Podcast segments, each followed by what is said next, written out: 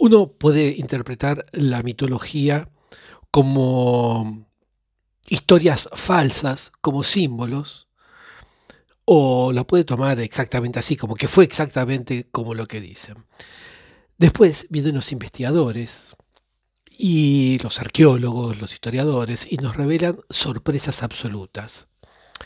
Ustedes saben que según la leyenda, los hermanos gemelos, gemelos Rómulo y Remo fundaron Roma y eh, dice que el primer rey, nos cuenta la leyenda que el primer rey era Rómulo, ¿no? Si, no me equivoco. Que mató a Remo por una pelea de límites. Ahora bien, les hago una pregunta. ¿Fueron amamantados por una loba? Digo, por una loba de cuatro patas, por el animal loba, ¿no? Ese, uh, ese, bueno, que no, eso no, ayuda con la historia que les quiero contar. Con el animal de cuatro patas, topeludo, ¿fueron alimentados Rómulo y Remo amamantados por, por la loba? Bueno, si ustedes están de acuerdo con la mitología, con la leyenda, eh, los gemelos fueron abandonados y una loba que los encontró no se los comió, sino que todo lo contrario, les dio de comer, los amamantó. ¿Ustedes piensan que una loba que se encuentra a dos gemelos indefensos, dos bebés, este, los amamantaría, que por parte tienen que estar en situación de poder amamantarlos, y bueno, hay una serie de cuestiones, dejémoslo ahí. ¿Usted piensa que podría ser? O les doy otra teoría que en realidad los crió una loba de dos patas, no un animal de cuatro, sino un bípedo. Em, porque lupa en latín tiene dos significados, loba y también prostituta. O sea, también a las prostitutas, por otro lado, le decían lupa. Eh, de ahí, por ejemplo, viene el término lupanar, donde estaban todas las lupas, el lupanar, el prostíbulo. Pero, bueno, para los hijos de Roma, para los descendientes de, Roma, para los que vivían ahí, tal vez era muy fuerte decir que los fundadores habían sido criados por una prostituta, en esa época por lo menos. Así que, en una la mejor diría, campañas de marketing de la historia, tomaron una acepción sola de lupa, no la de prostituta, sino la de loba, y eh, le dieron, le dieron eh, mucha fuerza a esa teoría de que era, sí, una loba, como uno se imagina, a la animalita, al animalito lobo, ¿no? Sí, era una loba que fue y, vio dos bebés eh, abandonados, indefensos, hambrientos, y decidió eh, darle de comer. Así, está, hay, bueno, muchísimos mitos, ¿no? Pero está también eh, en la mitología griega el mito de Asterión, a mí me gusta más decir Asterión que el Minotauro, pero no estaría muy bien, porque Asterión viene del griego estrellado, y al Minotauro le decían Asterión casi como burla, o casi no como burla. Es estrellado relativo a la esfera de las estrellas fijas. Em, le contaba a mi hija la historia de Asterión, la casa de Asterión. Es, eh, es espectacular. ¿eh? Supongo que deben haber leído en el Aleph el cuento La, la casa de Asterión. A propósito, Borges, para mm, hacer este cuento se basó en una pintura de un artista inglés, George Frederick Watts. La pueden buscar eh, en, en, internet y van a ver al Minotauro, como lo describe, bueno, como lo describe Borges, pero van a ver una situación que plasma muy bien el tema de dos cosas. Yo em, me parece que eh, ese cuento habla muy bien de la soledad y del distinto. Y tal vez de la soledad del distinto.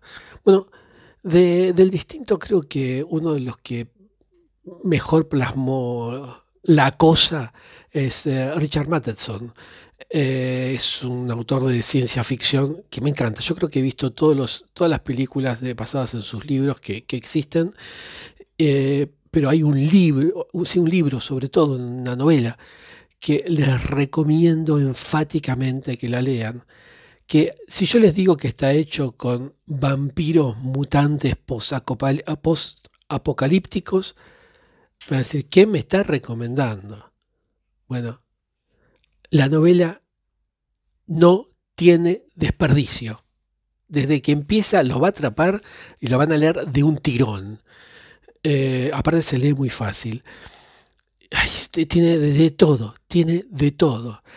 La novela de Richard Mattenson con H-T-H. Mattenson eh, se llama Soy leyenda. Pueden ver las películas que no hacen justicia al librazo porque hay situaciones que yo, esperé a ver cómo plasmaban eso en la película y en ninguna película lo hacen, es imposible. Y aparte porque en el libro sucede algo importante que es sobre el final, él se da cuenta que el monstruo es él.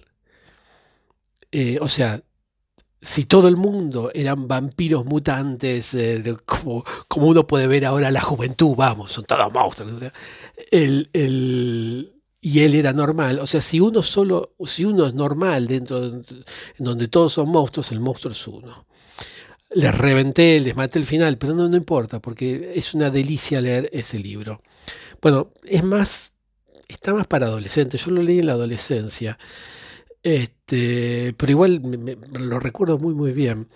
Y como les decía, es la historia gran medida de la soledad, del monstruo, del distinto, de lo, como lo quieran ver. Monstruo en el sentido de algo eh, no horroroso, sino de algo que no coincide con los cánones que la gente en general dice que tienen que estar eh, los parámetros normales de la gente. Debería haber hecho un guion sobre esto, pero tenía ganas de hablar y me puse a hablar. Eh, si, no conocen el, el, cuento, bueno, léanlo, no les va a tomar mucho tiempo. Yo los espero acá, hago silencio ahora durante unos 15 minutos. No. léanlo cuando puedan, está en el Aleph. Eh, el libro El Aleph, léanlo completo. Pero bueno, Asterión, la casa de Asterión, les comento que Em, empieza, o, inicialmente hay un monólogo del personaje principal y mm, que nos empieza a sumergir en su vida socialmente inusual, digamos. Em, está en, la, en su casa, que es el laberinto. Bueno, luego sucede, hay una serie de episodios, el, a fuerza de fatigar pasillos, consigue salir, ve el atardecer, el mar, el templo de las hachas. Este, pero claro, los rostros pálidos, o sea, la gente normal eh, que, para él, o sea, insisto nuevamente, ¿cuándo, ¿cómo se da cuenta uno que uno es un monstruo? Uno no puede pensar que los otros están mal y que uno es el normal. Em, hay una parte en el cuento que me demuestra, ah, que nos demuestra la increíble soledad del protagonista. Eh, cuando él juega solo a las escondidas, corriendo por las galerías, cuando finge dormir y a veces se duerme, de tanto fingir que se quiere dormir, se duerme realmente. Y cuando cuenta que su juego preferido es el de otro Asterión que lo viene a visitar y él le presenta la casa. ¡Pah! Eso me mata, pues tan solo que se imagina como juego que, que viene otro a visitarlo, otro él. Este, y dice, a veces me equivoco y nos reímos buenamente. Ahora, em, algo importante es cuando su hermana, Ariadna, le dice a Teseo eh, que si puede hablar con él, si consigue hablar con él, le diga que ella lo había enviado, la hermana. Eh, de hecho, Teseo, cuando sale del laberinto, le dice a Ariadna, ¿podés creer, lo, podés, o algo así, no recuerdo bien, lo, ¿podés creerme, Ariadna? El Minotauro apenas se defendió.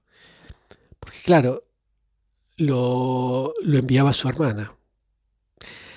Em, el caso es que me adelanté un poco, me fui, me fui, me fui llevando de, hablar. Pero ustedes deben saber que en Creta habían vivido muchos años eh, de guerra sin cuartel. El rey Minos había luchado muy duro contra su hermano para ascender al trono y finalmente, una mañana de otoño, con los nubarrones negros acolchando la cúpula de los cielos, las banderas ajadas ondearon en lo alto del torreón, desgarradas todavía y manchadas de sangre de los soldados. Pero no importaba, porque Minos había conseguido la victoria. En una muestra de generosidad, ordenó a su hermano que se exiliara a tierras muy lejanas. Entonces, en lo alto de la torre, desde la que se podía ver el Mediterráneo, Minos se arrodilló y orando con humildad a Poseidón, el rey de los océanos, mirando justamente al Mediterráneo, le ofreció su mejor toro un toro blanco. Em, aquí nuevamente le señalo, es como en, el film La historia de Pi. El toro era un toro o era alguien muy fuerte. Recuerdo que estaba en, España y yo llevaba, me gusta llevar suelto a los perros. Y llevaba suelto a, a mi, sobre porque era chiquito, a mi perrito, y fue corriendo para acercarse a otro perro en bajada, lo atropelló y los dos rodaron. Este, y el dueño del otro, del otro perro me dice, es un toro, señalando a mi perrito. y sí, era un toro, porque iba, muy, era muy fuerte, digamos, ¿no? Para su tamaño. A un hombre muy fuerte también se le puede decir que es un toro. Entonces, ¿era un toro o eran ustedes? ¿O era el animal? Pongamos que le iba a dar al dios el animal, su mejor, por después de todo también las bestias eran muy importantes en la época. El caso es que el toro era tan hermoso para le parecía tan lindo a, Minos que decidió no dárselo al dios, se lo quedó. Poseidón, enojado por la ingratitud y el egoísmo de Minos, hizo que la esposa de Minos, Pasifea, Pasifae, como no sé cómo se dicen esas palabras en griego, se enamorara del toro, se enamorara tanto que quedase obnubilada por un embrujo y que se le acerque al toro y que y ella se le ofrezca. Eh, así fue como el animal, también obnubilado por, poseído por una lascivia sobrenatural, porque un toro las mujeres no le atraen, pero en este caso de la mitología sí. Eh, bueno, pasó la noche con la mujer de Minos y eh, su descendencia fue un macho con cabeza y cola de toro. Una devastadora criatura, mitad hombre, mitad animal, el Minotauro. Minotauro el toro de Minos, Minotauro, el toro de Minos. Al principio, el Minotauro fue cuidado por Pasiphae con muchísimo amor. Era su hijo después de todo, ¿no? Y creció en los jardines del palacio, donde jugaba con su hermana, Ariadna, y con su hermano. Esto a pesar de las reticencias de Minos, a quien la, esa perversión, la criatura, este, le, recordaba la infidelidad de Pasiphae. Pero, de todas formas, su pareja, Pasiphae, no tuvo ningún reparo en darle todo el amor que necesitaba, igual que sus hermanos, porque así son los hermanos, porque así es una madre. Una buena madre, digamos que hay de todo. Y unos buenos hermanos, porque también hay de todo. Em, la mujer sentía una enorme ternura por aquel, digamos, pequeño ser contrahecho, de modales hoscos, de mirada vacua. Pero a medida que crecía, el Minotauro se comenzó a volver más violento. A punto tal que Minos hizo que el arquitecto Dédalo no sé si saben que, que Dédalo es también muy importante. Según Homero, Dédalo construyó, por ejemplo, para Minos, una enorme pista de baile para Ariadna. Bueno, que ver la época que era enorme, ¿no? Donde las casitas, uno las construía cada uno en barro, chiquititas, o en piedra, pero chiquititas. Un palacio era algo. En fin, que tendría ya varias habitaciones. Eh, Ariadna, como digo, era la hermana del el toro de Minos, el Mino Tauro, y mm, hija del rey. Em, en la mitología parece ser que Dédalo tuvo algo de mm, algo que ver entre Pasifea, para que Pasifea esté con el toro, porque construyó un artilugio, algo así como una vaca hueca, una cosa rara, para que Pasifea pueda estar en posición supina y el toro pueda estar soportando, o sea, y que se pueda soportar el peso, en fin. Em, pero más allá de esta pista de baile para Diana y estos chismes sobre esta vaca y el toro, etcétera, etcétera, Em, Dédalo construyó el laberinto en donde estaba encerrado Asterión. El laberinto era un edificio con incontables pasillos y calles sinuosas abriéndose a unos y otros lados, que parecían no tener ni principio ni final. Cuando digo incontables, es porque no todos sabían contar, muy pocos sabían contar. Así que quien lo tenía que describir,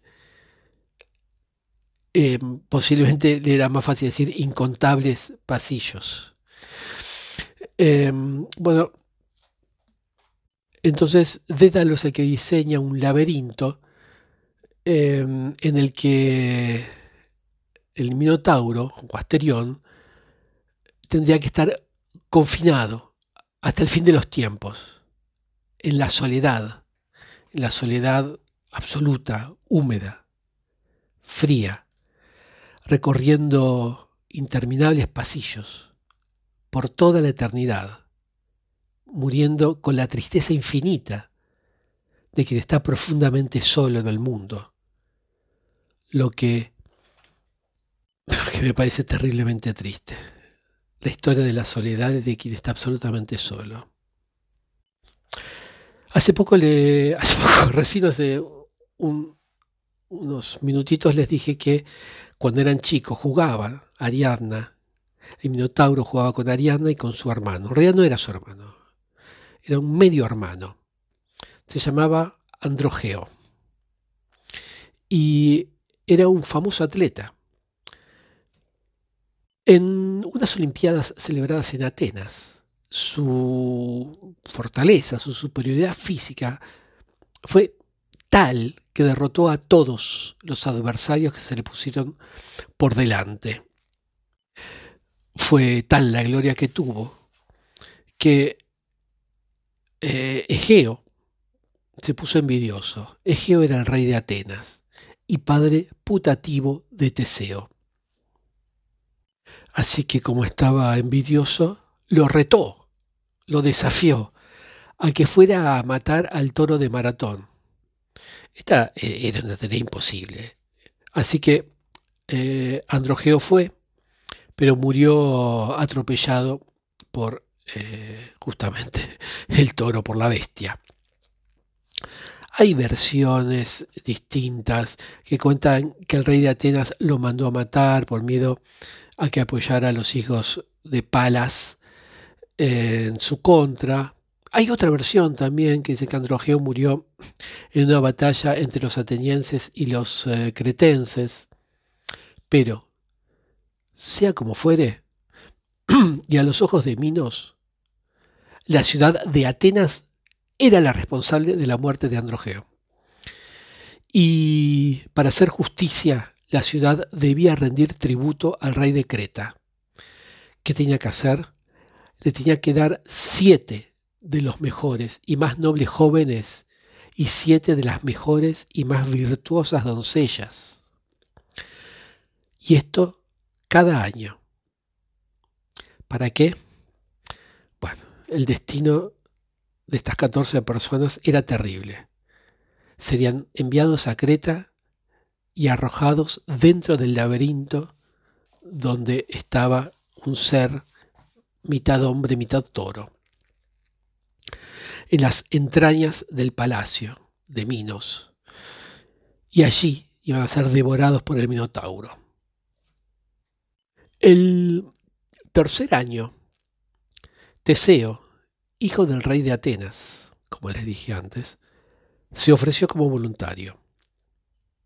Egeo se retorció de angustia. Hijo mío, no podré soportar la impaciencia de saber si has sobrevivido, le dijo. Entonces Teseo le prometió a su padre que mostraría velas blancas a su regreso de Creta, lo que le permitiría saber de antemano, a la distancia, ya desde lejos, que todavía estaba vivo este, antes de que el barco llegue a puerto. Por otro lado, mostraría el barco, velas negras, si él hubiese muerto. Bueno, así que una mañana entonces, Teseo se subió al mejor barco que había en Atenas y pusieron proa a Creta. A su llegada, anunció al rey Minos que planeaba matar al monstruo. Pero Minos sabía que, incluso si lograba acabar con el Minotauro, nunca podría salir del laberinto. Ya era difícil acabar con el Minotauro para una sola persona. Encima escaparse del laberinto. Pero no obstante, Minos era un rey justo y Teseo un príncipe. Así que aceptó y le dijo que primero le iba a agasajar con una última y fastuosa fiesta antes de permitirle entrar a las entrañas del laberinto. Así que bueno, sacaron de los de los no sé dónde lo guardarían a los cantiles, tapices, eh, cortaron frutas, pusieron flores, guirnaldas de flores, se asaron cabritos, eh, sirvieron montañas de uvas, de melocotones, en fin. Todo lo que tenía que haber en una fiesta, hasta músicos. En esa fiesta, Teseo conoce a la princesa Ariadna, hermana del Minotauro e hija del rey Minos. Em, ella se enamora perdidamente de él. Imagínense ustedes la escena de la fiesta en el palacio, susurros en la penumbra, paseos al pie de las fuentes, algún beso robado cerca de alguna hiedra perfumada, aromas de promesas, caricias, alguna tal vez robada bajo la luz de la luna. Ariadna estaba absolutamente, perdidamente enamorada y consumida por el amor, decidió ayudar a su amado Teseo. Sin embargo, Teseo tenía muy claro que él estaba allí por otra cosa y aparte que no la quería. Aunque fingió una desenfrenada pasión y así declarándole un amor absoluto, eh, le arrebató a la, a la enamorada la promesa de que lo ayudaría y que si él conseguía salir, la llevaría con él y de regreso a Atenas la tomaría como esposa. La muchachita, podría decir la princesa, pero quiero más tratarla como una muchachita, porque finalmente una princesa no es más que eso. Viendo en Teseo al hombre de sus sueños, que la sacaría por aquella pequeña, de aquella pequeña isla, le regaló una madeja de lana y le dijo a su amado que la vaya desenredando a medida que iba adentrándose más y más en el laberinto, para así encontrar la salida cuando hubiera dado con el Minotauro. Y le dijo, si conseguís hablar con él, dile que yo te envío. Y también le dijo, y no lo olvides. O le dijo, o le advirtió a Teseo, debes llevarme contigo para que podamos casarnos. Un trato es un trato.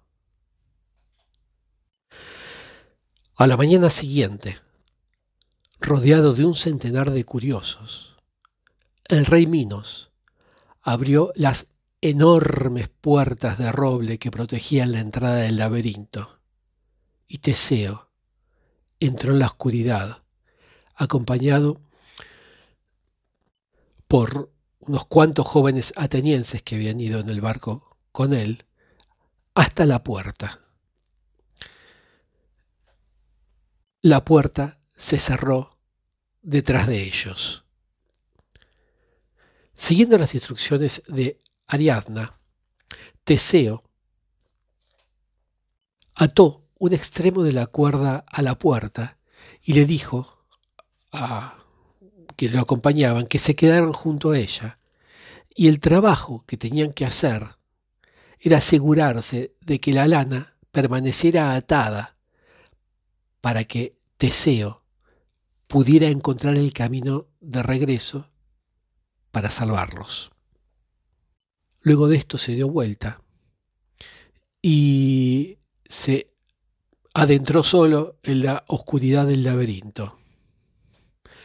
Allí empezó a caminar por pasadizos húmedos, lúgubres, posiblemente con las paredes cubiertas de musgo, con arañas, con insectos que caminarían por las paredes.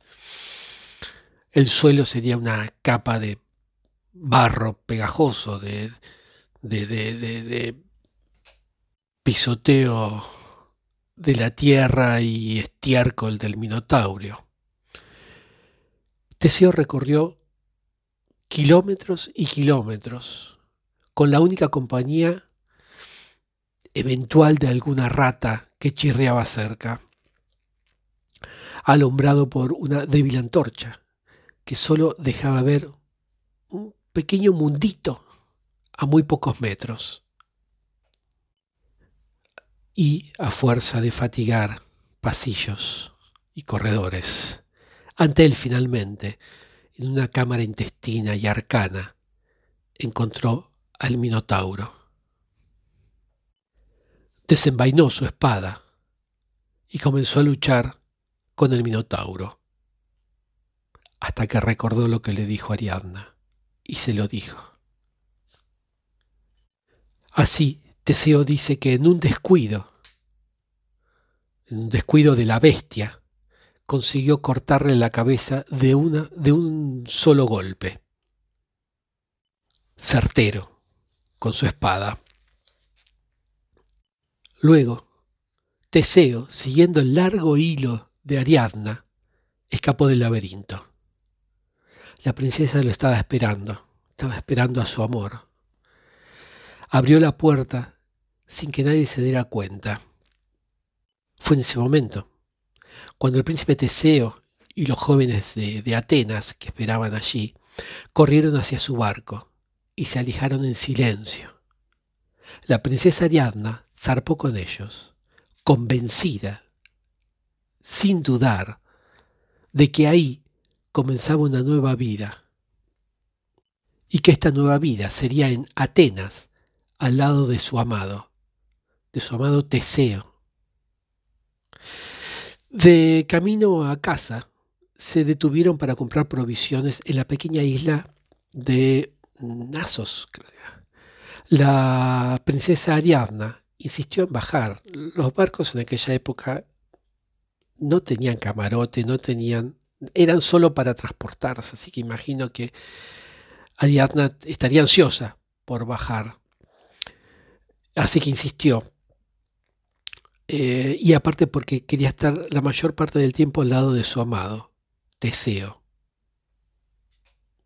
El caso es que no había mucho que hacer en la isla y entre las emociones que venía de vivir, el navegar y el haber partido de noche, que ya era la mañana, Ariadna se durmió. Cuando se durmió, mucha gente se reunió para ver a la princesa durmiente. Era una visión tan hermosa, tan pura, tan pacífica. Deseo que tenía en claro sus objetivos, tenía muy claro qué es lo que quería y qué no quería. Aprovechó la oportunidad para liberarse de ese lastre. Teseo se hizo a la mar con los hijos de Atenas y dejó allí durmiendo a Ariadna. Cuando la princesa se despertó, se encontró sola y abandonada en una isla desconocida. ¿Les parece poco? ¿Y por quién abandonada encima, no? Sola y abandonada en una isla desconocida. Se puso a llorar. No tenía consuelo y el eco de sus llantos llegó resonando hasta los dioses. Después de todo, un trato es un trato. Eso dijeron los dioses cuando oyeron llorar a Ariadna. Un trato es un trato. Y Teseo, por incumplirlo, fue maldecido desde el Olimpo. Así que recuerdan que el héroe griego debía poner velas negras o velas blancas, en este caso velas blancas porque él había sobrevivido, para que su padre, el rey Egeo, supiera que su hijo todavía estaba vivo y que había conquistado al Minotauro. Sin embargo, con esta maldición de los dioses, hizo que olvidara su promesa. Su padre que estaba esperando, desesperado, en el cabo de Unión, divisó al barco y vio que volvía con velas negras. Cuando vio las velas negras, sintió que todo giraba, que estaba, que no podía, no tenía, sus piernas no lo sostenían. Se empezó a desesperar y cayó o se arrojó al mar. Murió en el acto, ahogado por la espuma del mar, y desde entonces ese mar se conoce como el mar Egeo, en honor al rey muerto. En cuanto a Teseo, bueno, Teseo era el hijo del rey, así que pasó a ser rey de Atenas, el más triste de todos los reyes. Por lo menos así lo supongo yo, porque a sus espaldas tuvo que llevar siempre la pesada carga, la mochila de plomo de un padre muerto y una princesa devorada por el dolor del abandono, devorada por las promesas rotas, llorando en una isla desconocida. Este es el, mito.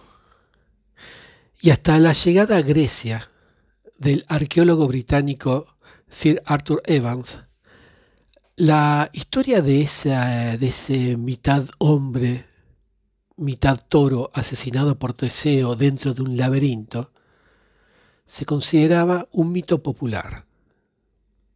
Sin embargo, la arqueología cambió todo.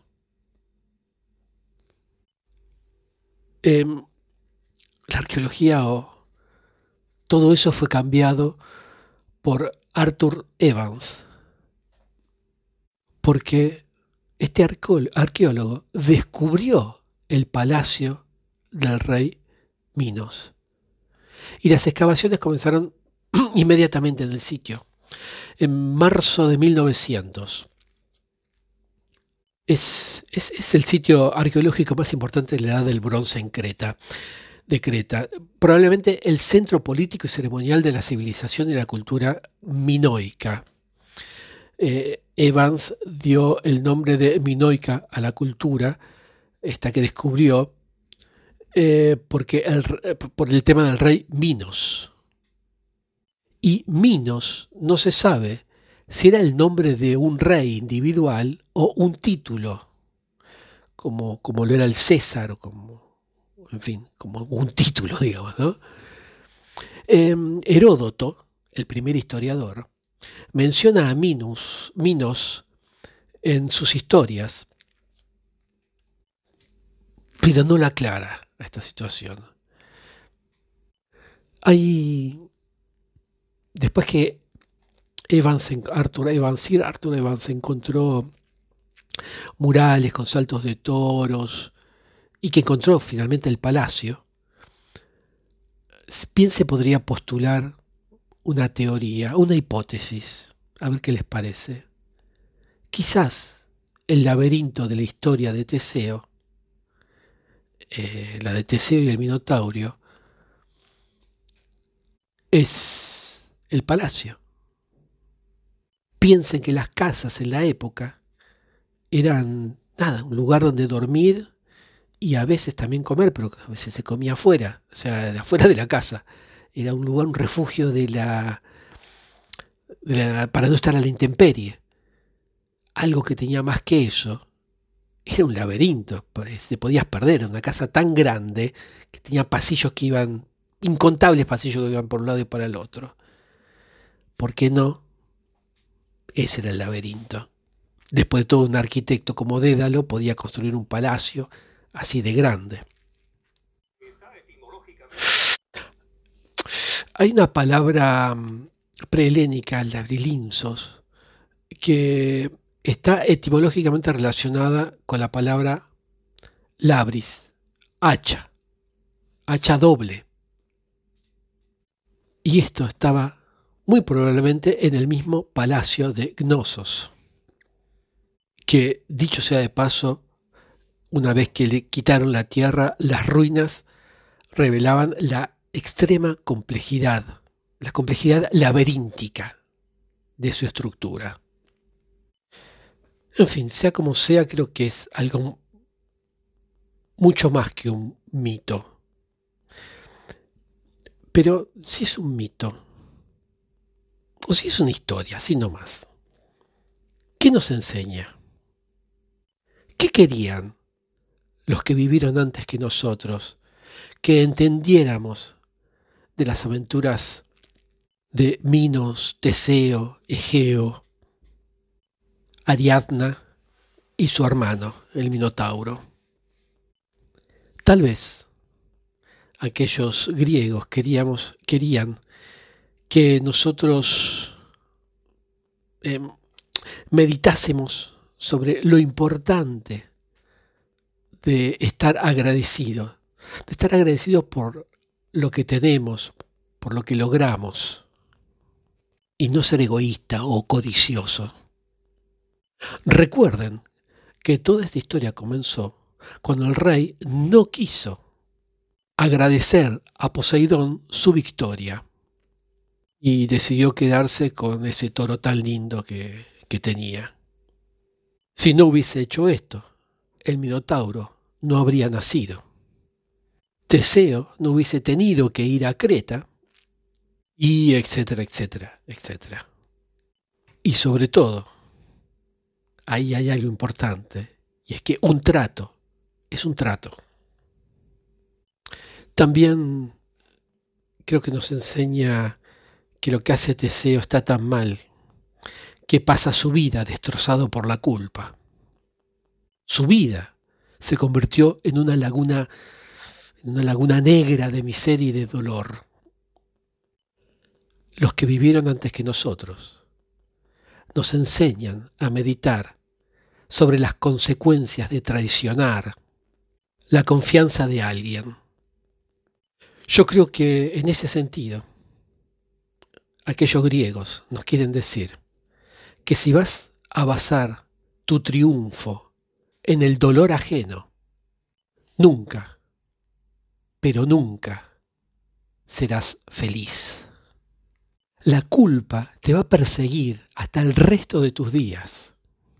Si sos honesto, si no mentís, si sos fiel, si mantenés tus promesas, puede ser que tu éxito eh, se dilate, que tarde. Incluso puede ser que no tengas los resultados inmediatos que esperás. Pero es seguro que vas a disfrutar de una vida más plena. Y de eso se trata vivir, ¿no? No del éxito a toda costa.